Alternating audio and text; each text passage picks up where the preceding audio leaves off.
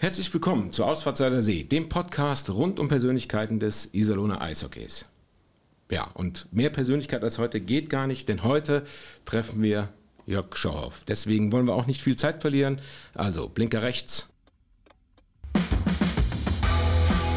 Ausfahrt Salersee, der Podcast mit Persönlichkeiten der Iserlohner Eishockey-Geschichte.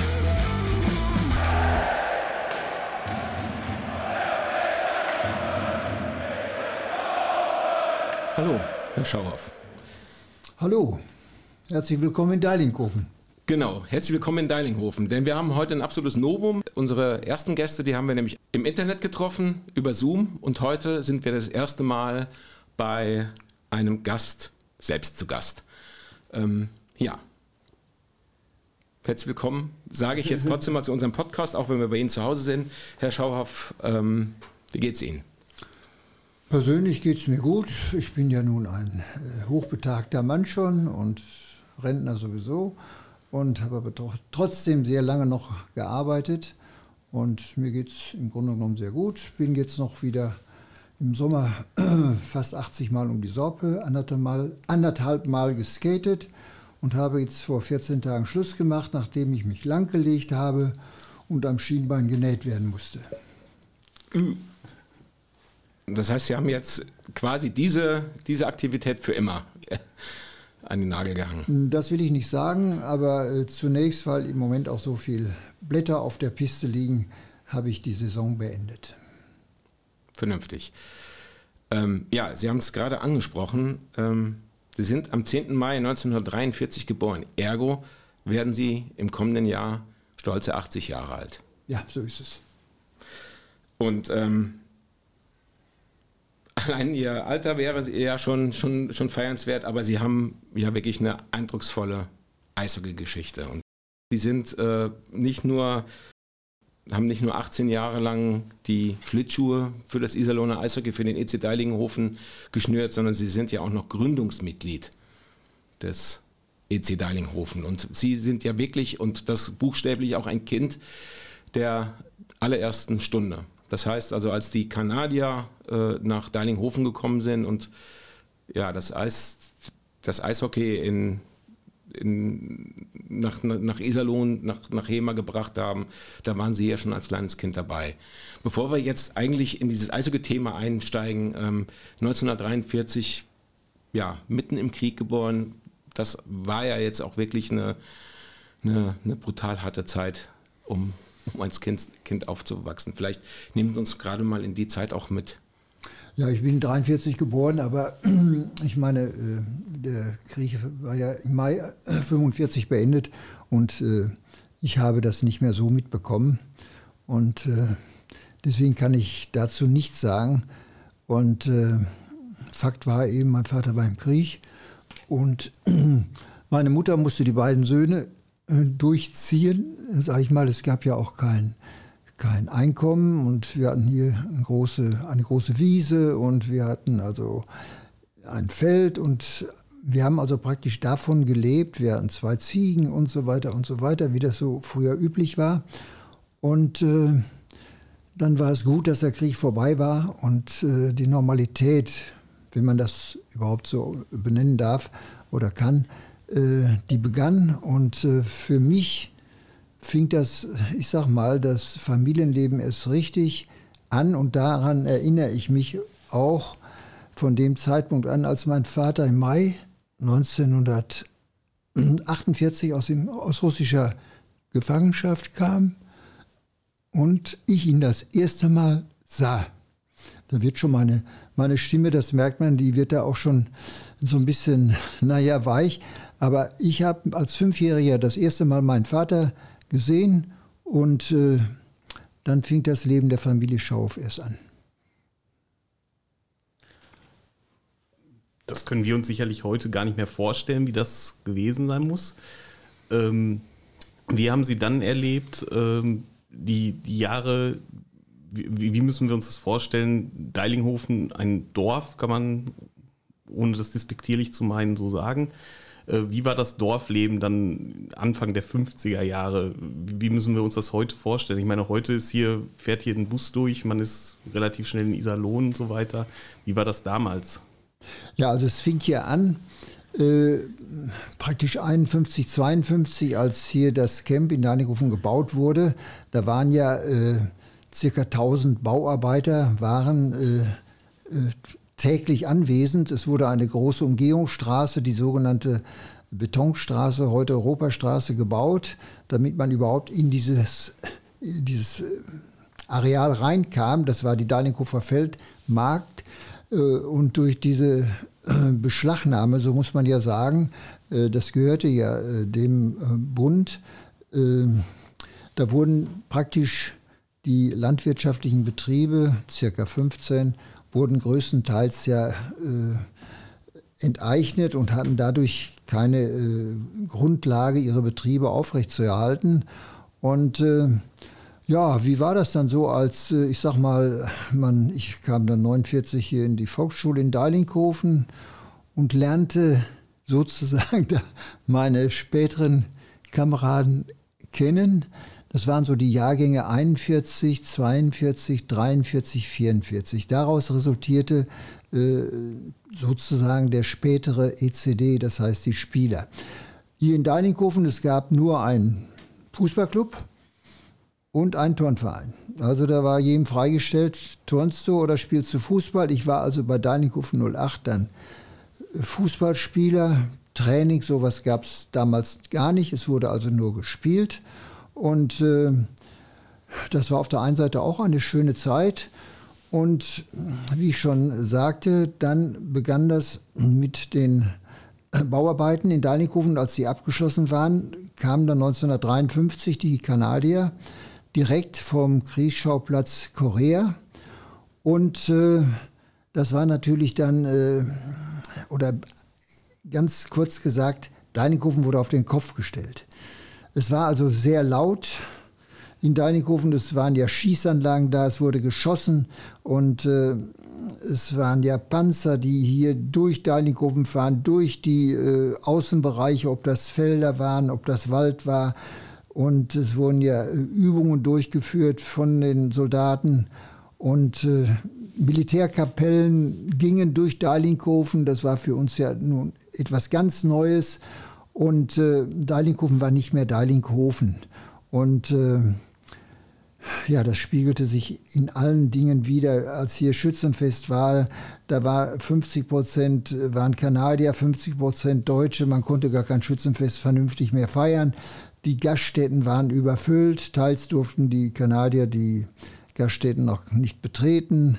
Und äh, da, wo die Kanadier waren, war immer etwas los. Und äh, das war wie im Wilden Westen, muss man bald sagen. Und äh, es war auch seinerzeit ja so, dass die Kanadier die bestbezahltesten Soldaten waren. Der Dollar stand damals bei 4,50 oder 4,80 und die konnten sich alles erlauben. Die fuhren mit den Taxen hier hin, dahin äh, zu den berühmten Plätzen in Bochum, in Amsterdam, in Dortmund und so weiter und so weiter. In den Feldern, die wurden hier ach, kann man gar nicht alles beschreiben.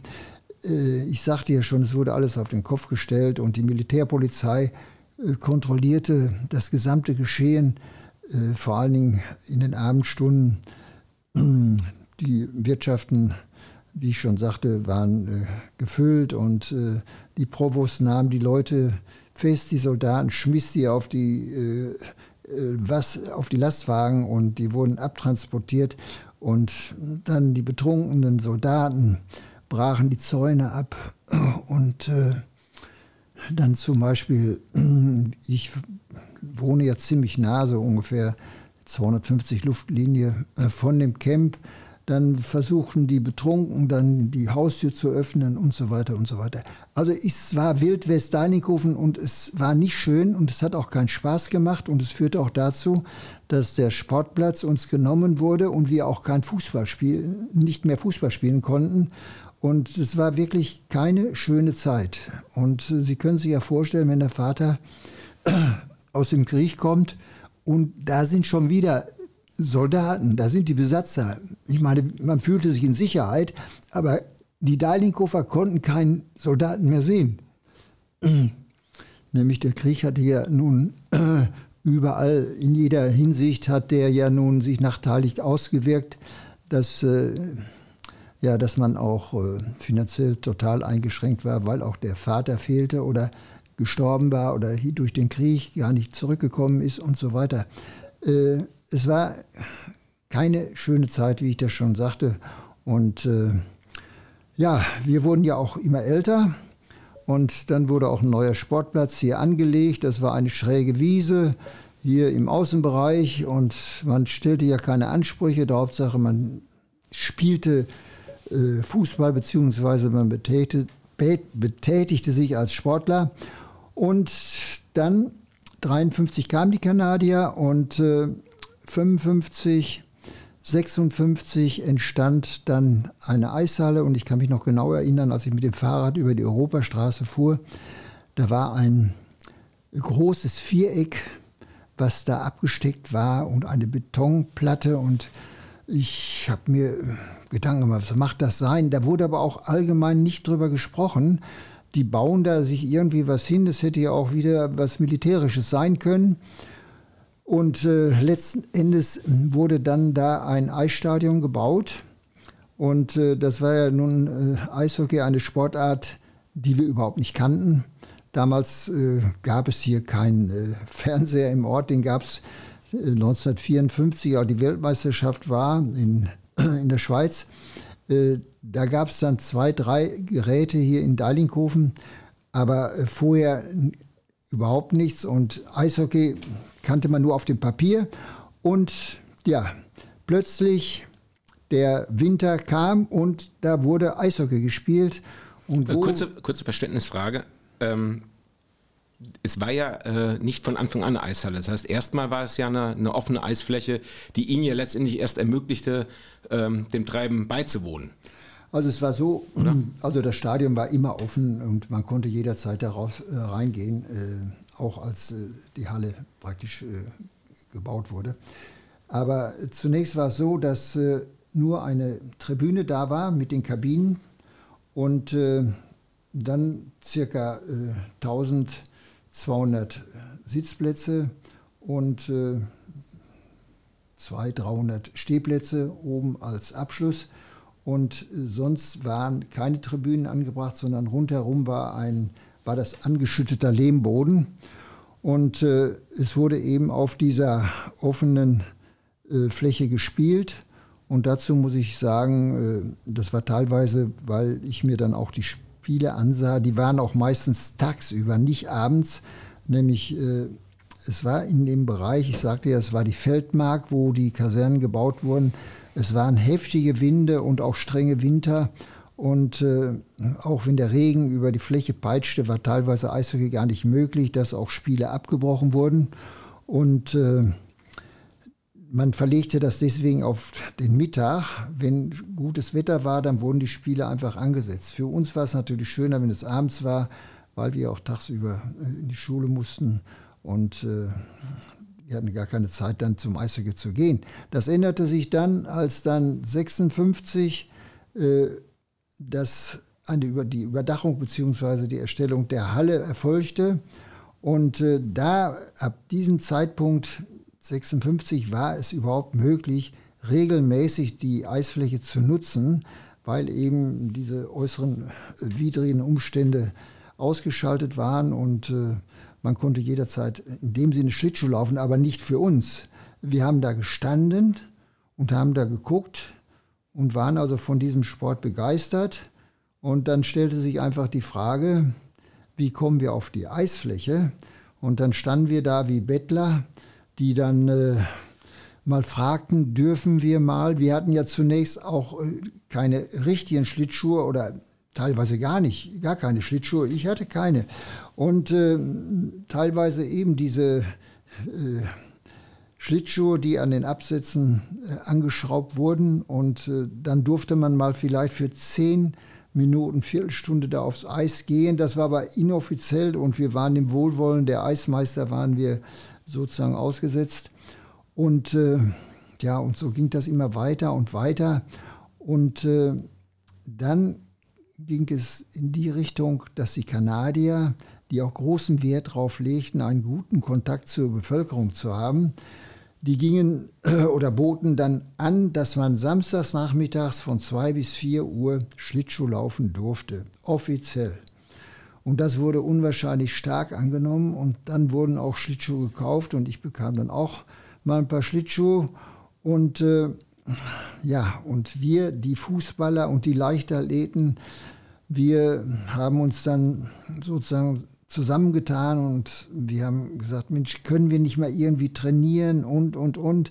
Und äh, dann gab es auch Bestrebungen, da war der Kanu Club Hema, die dann ein Club oder eine Abteilung Eishockey äh, gründen wollten und wir saßen da als, ich sage mal, die Jüngsten und äh, teils ja keine Schlittschuhe und wollten aber irgendwie dabei sein und dann wurde sozusagen zunächst äh, mal gefragt, wie das laufen könnte und und und und und und die Älteren, die so drei vier Jahre älter waren als wir, die, das waren die äh, aktuellen Leute, die dann also Eishockey spielen sollten, wollten und so weiter. Und mit dem Ergebnis, die waren es dann nicht, sondern wir. Wir sind dann also, wir durften dann sonntags morgens um 7 Uhr auf die Eisfläche, mussten aber samstags abends, dann war auch öffentlicher Lauf von 8 bis 10. Wir mussten dann danach das Eis machen. Und eine Zamboni gab es nicht.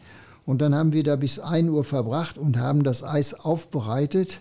Und das war also eine, eine sehr, äh, ich sag mal, eine richtige schwere Arbeit.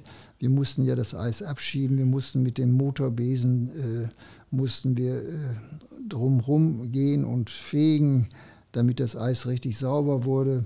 Dann mussten wir wässern mit einem Fass und so weiter und so weiter. Es war also alles Handarbeit. Dann kamen wir um 1 Uhr nach Hause und den anderen Morgen durften wir dann von 7 Uhr bis 9 Uhr auf das Eis.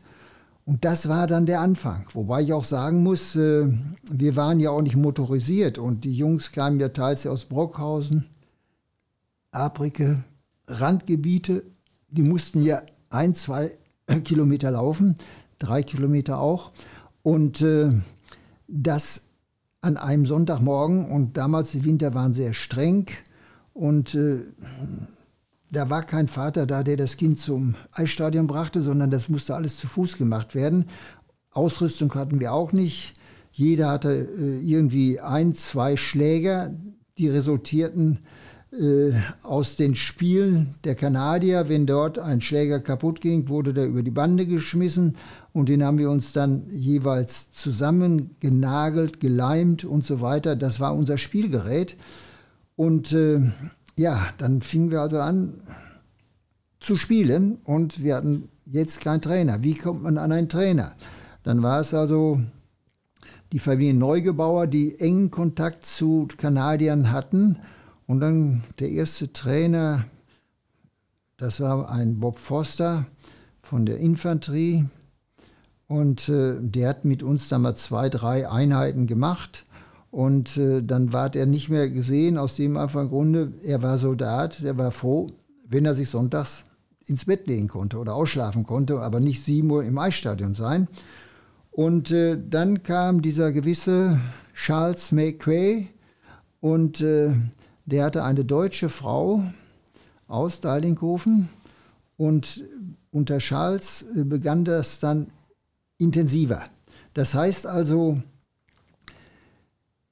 wir machten richtige Übungen, Abläufe, hatten aber noch keine Kluft. Das muss ich dazu sagen. Und das war ja auch eine unangenehme Sache. Äh, sei es, wenn man den Puck mitbekam oder wenn man sich langlegte oder ganz, ganz besonders betroffen war der Torwart, der ja also keinen Schutz hatte. Ich sage mal, ein Gerd Schulte, der hatte vor den Schienbeinen, hatte der eine Pappe, davor noch ein Handtuch und, und, und. Und äh, man konnte also keinesfalls, wenn Sie an die heutigen Schlagschüsse denken, äh, das war überhaupt nicht möglich. Auf der anderen Seite muss ich auch sagen, wir beherrschen das ja noch gar nicht. Wir mussten ja erstmal schießen lernen. Wir, wir konnten ja praktisch gar nichts. Und wir haben das nur abgeschaut. Es waren ja die Armeespiele montags, mittwochs, freitags.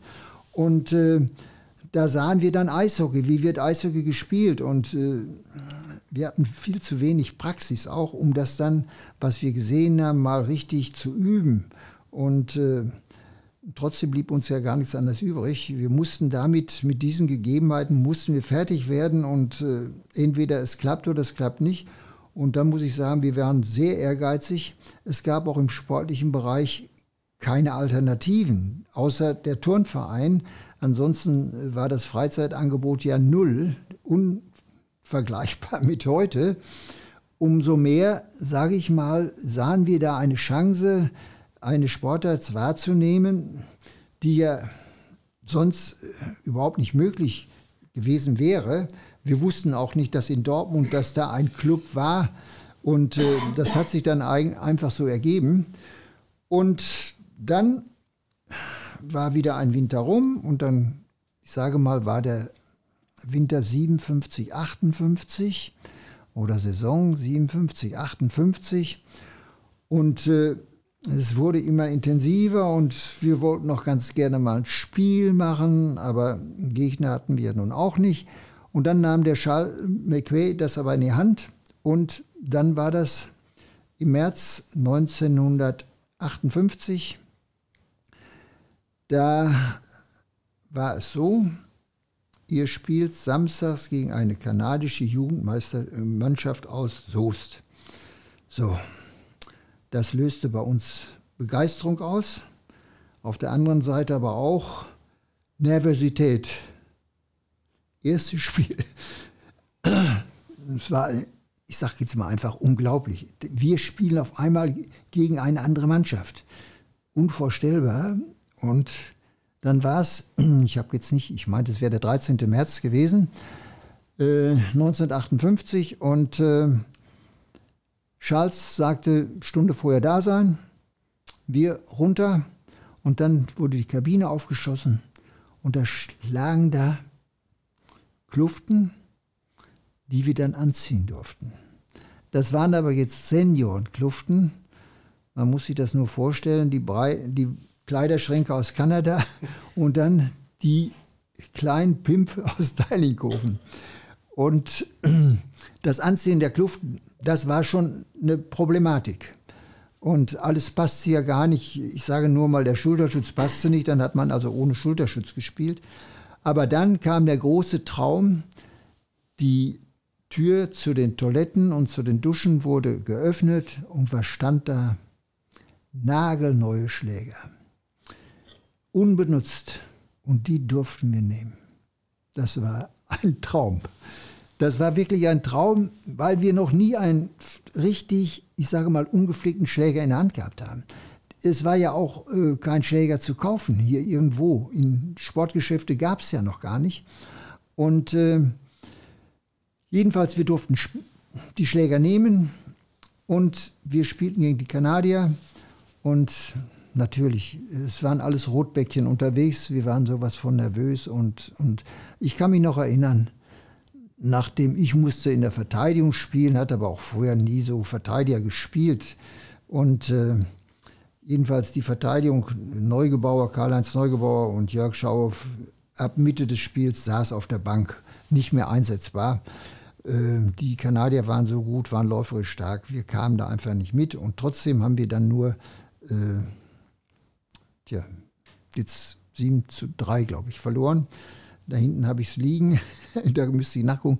Ich meine, es wäre 6-2 oder 7 zu 3 gewesen. Und äh, wir haben aber gefeitet und Zweikämpfe gesucht und so weiter und so weiter. Und der Kampfeswille war riesengroß. Und das bestätigte auch anschließend am Montag dann, das war samstags das Spiel, der Kreisanzeiger, wenn diese Jungs so weitermachen, so wurde äh, geschrieben, dann können die noch Berge versetzen. Und damit war der Anfang gemacht. Wir haben das erste Spiel gemacht und wir hatten, um es mal salopp zu sagen, Blut geleckt. Und äh, wir wollten mehr. Wir wollten einfach mehr, wir wollten spielen. Und dann war die Saison ja praktisch beendet. Und dann begann die nächste Saison. Das heißt also das Jahr 58, 59. Und äh, dann verstärkte sich das alles. Wir bekamen dann auch schon mal eine Trainingseinheit außer der Reihe, die der Charles McQuay äh, besorgte. Und äh, wir spielten aber trotzdem so weiter, ohne Kluft, ohne alles, ohne Schutz und so weiter und so weiter. Und auch vor allen Dingen, es war ja noch kein Verein gegründet. Und dann war es so, dass äh, wir ein Spiel machten gegen eine Dortmunder Jugendmannschaft und die hatten die auch verstärkt und durch Spieler der ersten Mannschaft, was also unmöglich war, weil wir ja nun absolute Anfänger waren.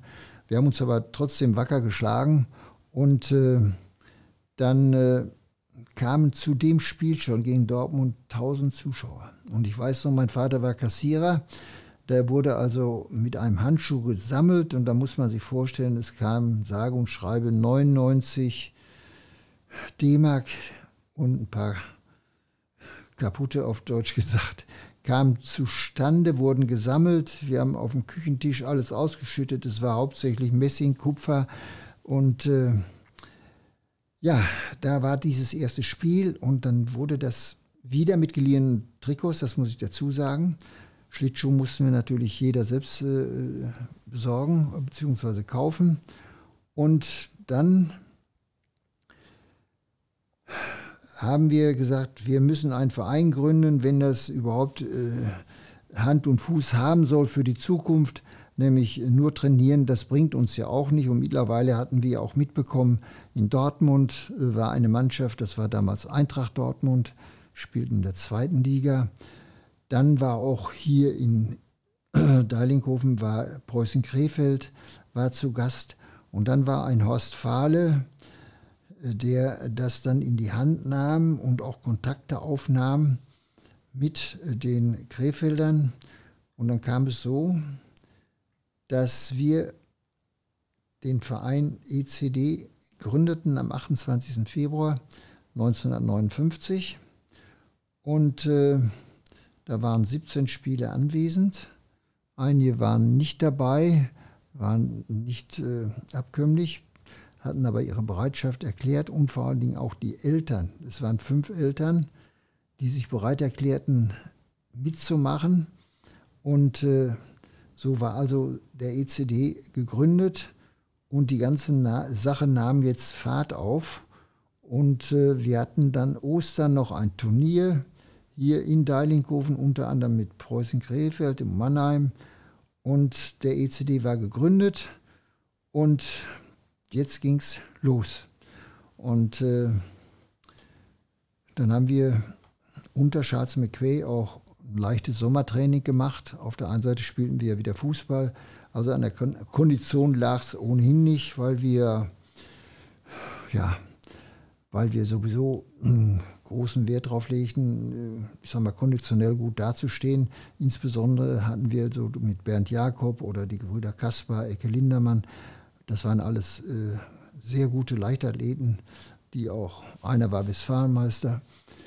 Und äh, sodass es an der Kondition nie liegen konnte. Es ging jetzt mal erst um das Wirtschaftliche. Das heißt also, können wir uns das überhaupt erlauben? Gestatten dass die Kanadier überhaupt, dass äh, wir dort spielen, dass dort Zuschauer kommen dürfen? Dann ging es darum, Anmeldung Verband, Deutsche Eishockeybund, dann hier in Nordrhein-Westfalen Anmeldung und so weiter und so weiter. Es war also viel zu regeln und das machte dann aber der Vorstand. Da hatten wir Spieler dann nichts mit zu tun. Wir waren ja auch auf der einen Seite zu jung dazu. Wir waren ja 15, 16 und äh, sicherlich waren da auch 17, 18-Jährige.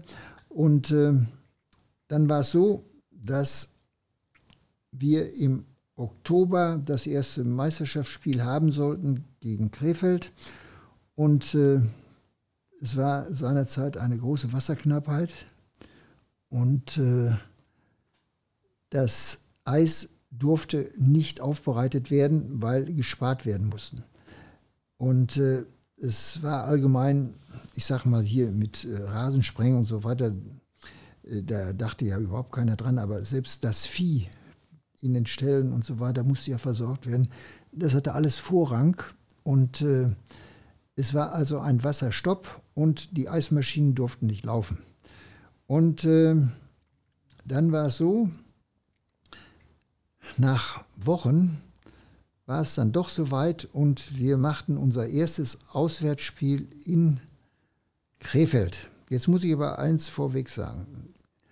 Äh, es gibt so viele Dinge, die man erzählen könnte, äh, um das alles äh, auf die Beine zu bringen, zu ermöglichen. Nur mal so als Beispiel gesagt, es waren vier Eltern, die eine Bürgschaft unterschreiben mussten, nämlich es musste ja eine Kluft gekauft werden. Die Kluft kostete 4000 4000 D-Mark und wo sollten die her, wo sollte das Geld herkommen?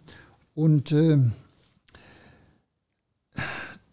wenn die Eltern das nicht gemacht hätten, hätten wir also gar nicht spielen können. Und es waren auch noch andere Dinge zu regeln, ob das Versicherungen waren und, und, und, und, und. Aber wir starteten zum ersten Auswärtsspiel und zum ersten Meisterschaftsspiel überhaupt als Jugendmannschaft dann nach Krefeld und spielten dann in der Rheinlandhalle.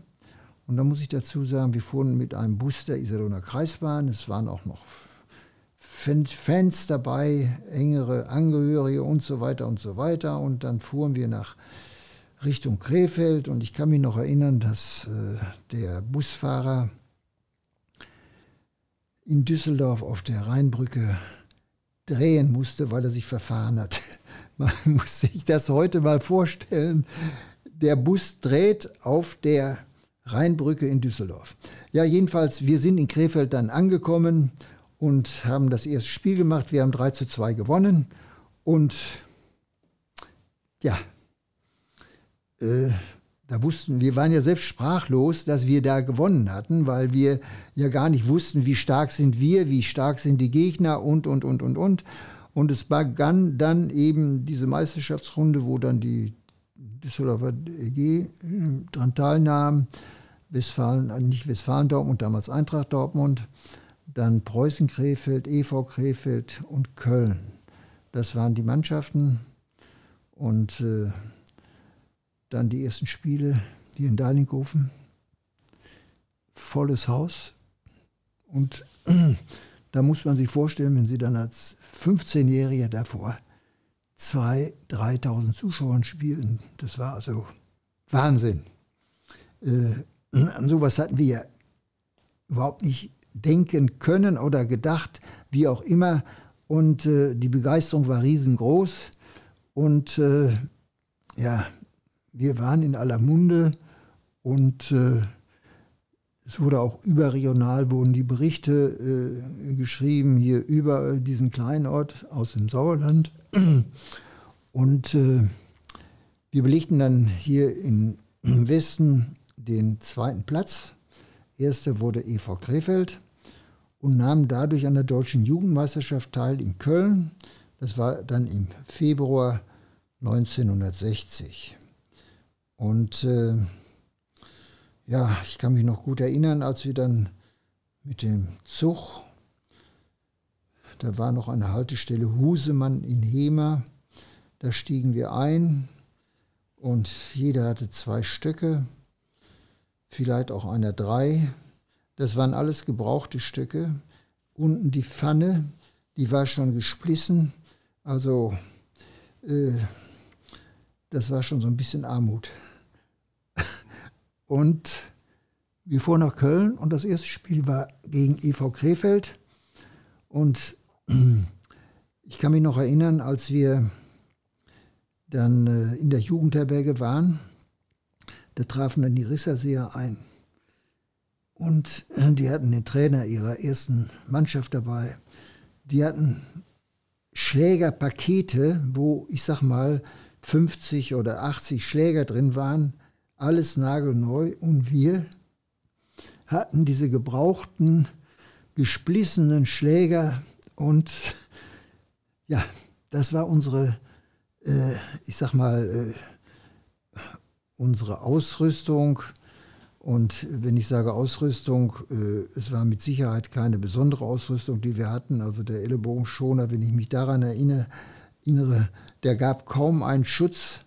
Und äh, wenn ich an den Schulterschutz denke, das war also eine Filzkonstruktion, wo der Schweiß sich äh, sozusagen festsauchte und äh, ich sage mal, der Schulterschutz juckte. Das heißt also, den hat man an die Seite gelegt, weil man das gar nicht aushielt. Es war schon alles, äh, ich will nicht das Wort primitiv sagen, aber äh, es war nichts Besonderes, was wir trugen. Und äh, ich hatte das mit dem Schläger ja schon gesagt. Ja, und wir äh, hatten nur ein Ziel, wir wollten nicht letzter werden und das ist uns dann auch gelungen, dadurch, dass wir die Berliner geschlagen haben und äh, dadurch war Bad Nauheim letzter. Und wir, für uns war das natürlich ein Riesenerlebnis, schon, dass wir den Rhein sahen. Man muss sich das mal vorstellen. Heute äh, äh denkt man sehr nicht, sich nichts dabei, aber äh, wir sahen den Rhein. Das war ja, manche hatten den Rhein ja noch gar nicht gesehen. Und dann auch das erste Spiel machten wir gegen Krefeld, das Eröffnungsspiel. Und äh, da war es so, dass das Fernsehen sogar da war und es wurden also im Fernsehen dann so ein paar Ausschnitte gebracht. Dann waren da Kölner Schulklassen äh, und die feuerten uns an. Die Dahlinghoffer wurden angefeuert, weil komischerweise wir die Sympathien dort hatten und jetzt kommt dann das ganz tolle, in Anführungsstriche, dann wollten da Kinder wollten Autogramme haben. Jetzt muss man sich mal vorstellen. Vor einem Jahr wusste man noch gar nicht, ob wir irgendwie einen Verein gründen werden können oder dass es einen Verein geben wird. Und jetzt sollen wir da Autogramme geben. Es war schon es war schon, äh, ich sage jetzt mal, äh, etwas ganz Besonderes und äh, das ging ja schon in Träumerei über.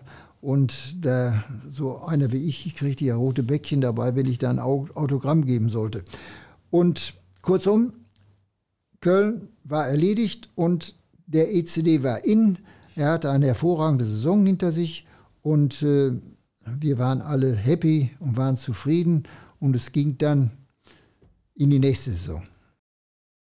Ja, alles hochinteressant. Ähm, ich möchte noch einmal kurz so ein bisschen zurückgehen in die Anfangszeit.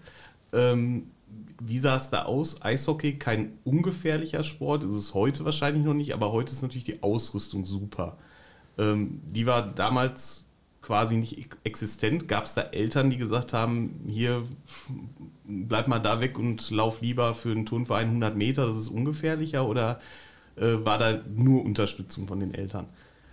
Also ich sag mal, äh, die jetzt spielen, hatten die Unterstützung der Eltern.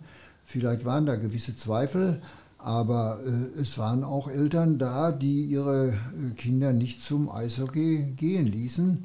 Das heißt, die waren ausgeschlossen, wobei das Interesse riesengroß war. Und die Verletzungsgefahr war einfach groß. Muss aber dazu sagen, dass mir keine außergewöhnlichen, ich sage mal, Verletzungen bekannt sind. Ich sage nur mal, wir spielten ja ohne Kopfschutz auch, äh, dass da Gehirnerschütterungen waren. Oder ich sage nur mal, man ist wirklich auf den Kopf gefallen und das war eine leichte oder eine Gehirnerschütterung und man hat trotzdem weitergemacht, weil man das einfach, man war ja nicht aufgeklärt oder man wusste das nicht und man wollte dabei bleiben auch. Äh, auf keinen Fall irgendwie aufgeben und äh, irgendwie den Eltern sagen, es ist doch nicht so schön und man, man äh, tut sich kräftig weh, um das mal so salopp auch auszudrücken. Und äh, dann hätten die Eltern äh, vielleicht ein Nein ausgesprochen. Und deswegen also die Verletzungen, die waren einfach da und hier wer einen Bluterguss hatte oder eine Prellung und so weiter, das wurde einfach in Kauf genommen. Damit sind wir groß geworden. Ähm, Sie hatten ja eben gerade gesagt, ähm, Ausrüstung mussten Sie sich teilweise selber kaufen, in erster Linie die Schlittschuhe, aber damals gab es natürlich auch noch kein Eishockey-Fachgeschäft so gerade um die Ecke. Von wo haben Sie sie dann bekommen? Also ich kann mich gut erinnern, dass äh, ein Schuhgeschäft in Hema, äh, Hema Sundwig, dass die ein Angebot gemacht haben. Die haben sich darum bemüht. Und äh, dann war auch noch ein Geschäftsmann aus Lendringsen, der hat auch ein Angebot gemacht, aber im Endeffekt haben wir uns dann an die Dortmunder gewandt, gewandt und äh, von Dortmund kam Kluftteile und dann von der Firma Rheingold in Krefeld. Daran kann ich mich auch noch gut erinnern, sodass wir dann äh, die Kluft dann auch äh, rechtzeitig in Deinikofen hatten. Und eins vielleicht noch als Anmerkung, dass es jetzt blau war. Angeblich war nichts anderes zu bekommen und dann haben wir also diese blauen Trikots gehabt und das war dann eben das ECD Blau, das ja auch noch bis heute Bestand hat.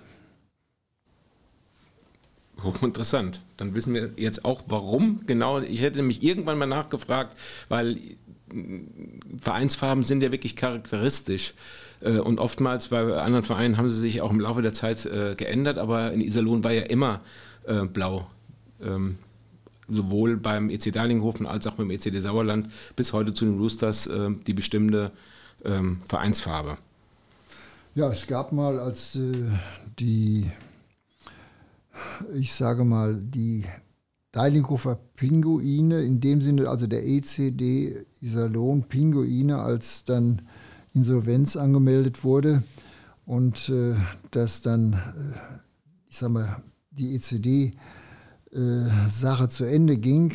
Und dann wurde ja ein neuer Verein gegründet, dem dann unter anderem der einer viele angehörte. Und dann spielten die in ihrem ersten äh, Jahr, kann ich mich recht erinnern, sozusagen in einem roten Trikot und gestreift. Das heißt also, es war ein Fußballtrikot von dem man dann aber rechtzeitig abging und im Laufe der Zeit ist man dann auch auf Blau übergegangen, die die wir praktisch zwölf Jahre schon getragen haben. Das heißt also in Deininghofen getragen haben, zwölf Jahre. Ja, Sie sprechen die ungeliebten Bayern-Trikots an. In der Saison hat man Rot-Weiß, glaube ich, zu Hause gespielt und Rot-Blau auswärts. Aber kommen wir zurück ähm, zu Ihrer Karriere, zu den, zu den Anfangszeiten. Ähm, chronologisch hatten sie aufgehört äh, bei den Jugendmeisterschaften 1960. Ähm, das darauffolgende Jahr war ja ungleich erfolgreicher. Also in dem ersten Jahr war es das Ziel, äh, nicht Leicester zu werden. Sie hatten ja den, den Unterschied angesprochen zwischen Mannschaften aus, aus Bayern, aus Riesersee, die da mit, mit Top-Schlägern, Top-Ausrüstung anreisten. Und sie relativ bescheiden, aber doch äh, sehr zufrieden mit dem, mit dem ersten erreichten. Ähm, es ging ja steil bergauf. Ja, es war einfach so, das Selbstvertrauen war natürlich auch gewachsen. Wir waren auch wieder, das heißt, wir waren ein Jahr älter geworden und äh, wir haben uns dann für die nächste Saison, das war 60, 61, doch einiges vorgenommen. Das heißt, es sollte einfach eine Steigerung her. Und äh, wir wurden ja dann auch Westdeutscher Meister. Und äh, vor den Leuten hier aus Krefeld, Düsseldorf, Köln und Dortmund und so weiter. Und äh, es ging ja dann zur deutschen Jugendmeisterschaft nach Frankfurt. Wobei ich vielleicht eins noch vorweg sagen muss, äh, wir nannten uns jetzt mittlerweile auch EC Sauerland Deilinghofen, weil wenn wir irgendwo spielten, fragte man, wo kommen die her? Wo kommen die her? Den Ort Deilinghofen kannte ja kein Mensch. Und das sollte dann so eine Standortbestimmung sein, dass wir nicht aus Bayern kommen, sondern dass wir aus Westfalen kommen. Und deswegen EC Sauerland Deilinghofen. Ja, es ging dann nach Frankfurt zur deutschen Jugendmeisterschaft. Und zwar damals das große Fußballstadion nannte sich Waldstadion. Und schräg gegenüber war die Radrennbahn. Und im Innenbereich der Radrennbahn war die Eisfläche. Und äh, da hatte man dann äh, Stahlrohrtribünen installiert. Und da haben wir dann gespielt gegen Füssen, Tölz, Berlin, Mannheim, ja, noch und Krefeld. Ich glaube, Krefeld war noch dabei. Zumindest war es so, dass die bayerischen Vereine äh, die Favoriten waren. Äh, aus dem einfachen Grunde, weil sie ja viel mehr Eiszeiten hatten und ja, praktisch wie Kanadier auch auf dem Eis groß geworden sind, weil in Füssen und in äh, Rissersee, äh, da waren ja die Seen zugefroren und die konnten ja äh, nicht nur dort auf den Seen spielen, sondern auch äh, in den Stadien wurde denen ja reichlich Eiszeit zur Verfügung gestellt. Und das war bei uns nach wie vor schlecht. Wir hatten nur einmal in der Woche Training, das heißt sonntags morgens und samstags abends waren die Spiele und wir hatten zwischendurch keine Möglichkeit zu trainieren. Wir waren also ganz klar äh, benachteiligt. Äh, mein Bruder und ich nahmen zum Beispiel folgende Möglichkeit wahr. Die Deilinghofer Dorfstraße war ja nicht so belebt. Wir wohnten direkt an der Dorfstraße, Durchgangsstraße. Und äh, wenn also so ein bisschen Schnee festgefahren war, dann konnte man sich wunderbar den, die Scheibe zupassen, dass wir uns also so gegenüberstellten und dann äh, Schussübungen, Bässe und äh, Puckstoppen geübt haben. Und äh, das war eine wunderbare Sache eigentlich, wenn auch primitiv in dem Sinne auf der Straße, wenn ein Auto kam, mussten wir das Feld räumen. Aber äh, das hat uns auch weitergebracht. Und äh, das war gar nicht schlecht. Ja, und dann in äh, Frankfurt hat sich das dann alles, sage ich mal, mittlerweile äh, vom Niveau her bei uns gesteigert. Es kam noch ein Spieler Zeiler dazu. Das war ein Deutsch-Pole. Und äh, so dass wir also dann beim ersten Spiel gegen Bad Tölz sensationell 3 zu 2 gewonnen haben. Und dann hieß es schon, die Kanadier aus Deilinghofen und, und, und, und, und, die jungen Burschen und so weiter. Und wir wurden schon da so halb zum Favoriten gemacht, aber einen anderen Tag kam dann sofort äh, die gerade Stellung, äh, als wir dann 8-1 gegen den EV Füssen verloren haben. Damals EV Füssen, die erste Mannschaft war seinerzeit so souverän wie heute äh, Bayern München und die spielten ein tolles Eishockey und der Trainer Charles McVay, setzte nur acht, neun Spieler ein. Mehr setzte er nicht ein. Er spielte voll auf Sieg. Und dann hatten wir das Pech, dass äh, der Verteidiger Kasper mit einem Meniskus, mit einer Meniskusverletzung ausfiel, ganz ausfiel. Und den konnten wir gar nicht ersetzen. Und dann in dem Spiel gegen Füssen bekam der Spieler Zeile eine zehnminütige Disziplinarstrafe.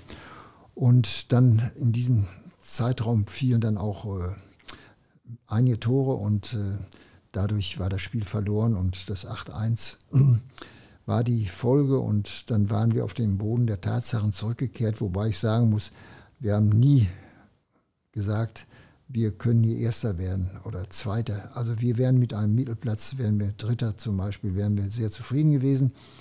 Wir spielen den anderen Tag äh, ausnahmsweise in Bad Nauheim. Das war ja nur 40 Kilometer weiter. Da gewannen wir dann schon wieder 8-0 und dann gewannen wir noch die Spiele gegen Berlin und Mannheim und wurden dann sensationell Zweiter. Das war natürlich außergewöhnlich und äh, wir wurden dann auch, als wir nach Hause kamen, am Bahnhof in Hemer groß gefeiert. Da waren mindestens 1500, 2000 äh, Leute, Bürger, die also uns empfangen haben. Und der, die Stadt Hemer hatte einen Herrn Rollofs, das war der Sportamtsleiter, der hat uns dann begrüßt und hat uns noch irgendetwas übergeben. Und dann ging es nach Deilinghofen in einem Autokurso über Westig, Sundwig. Und in Deilinghofen standen nochmal, ich sag mal, 500, 800 Leute. So viele Einwohner hatten wir ja gar nicht. Deilinghofen hatte oder zählte 2500 Einwohner. Und dann wurde im Dorfgasthof gab es ein Kotelett mit Kartoffelsalat und eine Cola. Und dann war die ganze Sache, nach zwei Stunden war die, nachdem uns der Bürgermeister herzlich begrüßt hatte und der Gemeinderat. Und dann sind wir also nach Hause gegangen, nämlich die Woche war für uns kräftemäßig natürlich außergewöhnlich. Fünf Spiele, Anreise, Rückreise. Und wir waren froh, dass wir wieder zu Hause waren. Aber es war ein unglaubliches Erlebnis, äh, was wir hatten. Und äh, wir waren also richtig stolz drauf. Und dann ging es noch weiter, eine Pokalrunde hier im Westen, die gewannen wir dann auch. Und dann war das Besondere zum Ausgang der Saison, dass fünf Spieler für die deutsche Nationalmannschaft, Jugendnationalmannschaft nominiert wurden und äh, vier wurden eingesetzt. Dann haben wir 14 Tage später in Fleury in der Schweiz, französische Schweiz und in Adelboden haben wir dann zwei Länderspiele mitmachen dürfen. Und das war natürlich außergewöhnlich, wenn sie da stehen und dann die Deutschlandhymne und so weiter. Ja, und das war natürlich jetzt das Absolute und äh, wir wurden danach noch eingeladen zu einem Sommerturnier in Oberstdorf.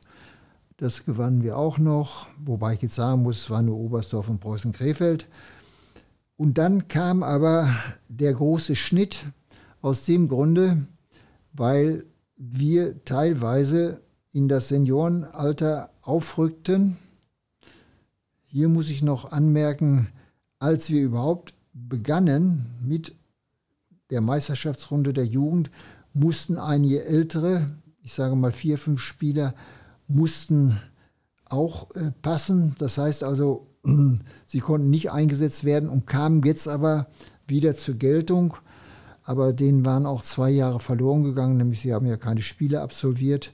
Und ich sage mal, äh, sie machten zwar weiter mit, aber waren nicht voll einsatzbereit, weil eben der Trainingsausfall zu groß war. Aber somit kriegten wir zumindest eine Mannschaft zusammen und äh, wir kamen dann in die dritte Liga. Das heißt, die dritte Liga war die Gruppenliga, darüber war die Oberliga und die, äh, die Bundesliga. Und äh, ja, und dann fing das also an mit der Oberliga Nord. Das waren dann so die Vereine Hannover, Essen, Köln, Hamburg, Berlin. Und da mussten wir uns dann sozusagen qualifizieren für die Endrunde die dann äh, mit der Oberliga Süd äh, dann äh, die, jeweils die ersten zwei spielten dann den Aufsteiger in die Oberliga Nord aus. Und für uns war das alles nicht so einfach, weil das Seniorenalter, wir waren ja noch sehr jung und äh, wir hatten ja auch noch nicht die Spielerfahrung insgesamt gesehen.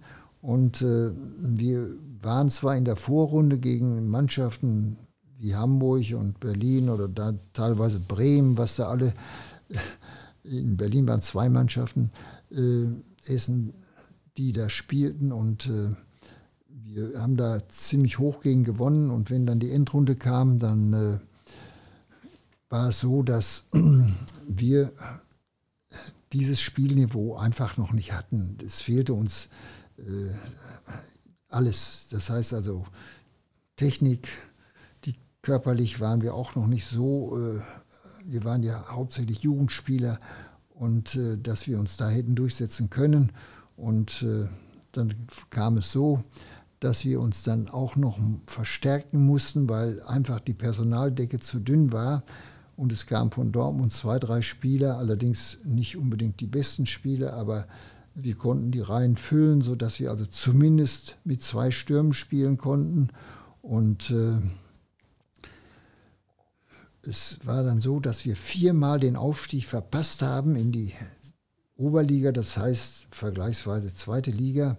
Und 1965 stiegen wir dann in die Oberliga auf. Und das war für uns ein, äh, ich sag mal, ein Riesenschritt nach vorne äh, damit wir endlich gegen Mannschaften, ich sage mal wie Mannheim oder Nürnberg und teils die Krefelder Vereine und äh, die bayerischen Vereine wie Landsberg, Miesbach, Berliner Schlittschuhclub, gegen die spielten wir und das waren für uns dann auch ungewohnte weite Reisen und, und, und. Und da würde ich auch gerne zwischenfragen, weil ähm, so erfolgreich und so zeitintensiv das auch war, ähm, es war ja immer noch Hobby.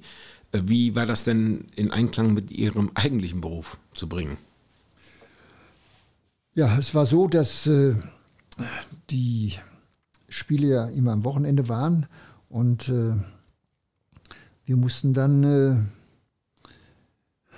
ich sage mal, notgedrungen, wenn wir, ich sage mal, in Mannheim oder Nauheim spielten, man kam nachts um drei, vier Uhr nach Hause, dass wir dann natürlich den anderen Tag äh, ins Büro mussten. Also für mich war das äh, undenkbar, dass ich mich jedes Mal, äh, oder besser gesagt, ich hätte mir jedes Mal einen Tag Urlaub nehmen müssen und so weiter. Insbesondere wenn es nach Bayern ging und man kam montags morgens wieder, dann ging das also äh, und um 8 Uhr noch ins Büro. Da wurde sich nach der Rückkehr schnell rasiert und äh, ja, äh, alles in Ordnung gebracht. Und dann äh, ging es zur Firma Reinhardt in Hemer und dann äh, war Eishockey passé und äh, auf ein neues am nächsten Wochenende. Also das mussten sie so hinnehmen und äh, da gab es äh, nicht irgendwelche äh, Entgegenkommen von den Firmen, die dann, äh, sagen wir mal, die Spieler freistellten und das lief alles nebenbei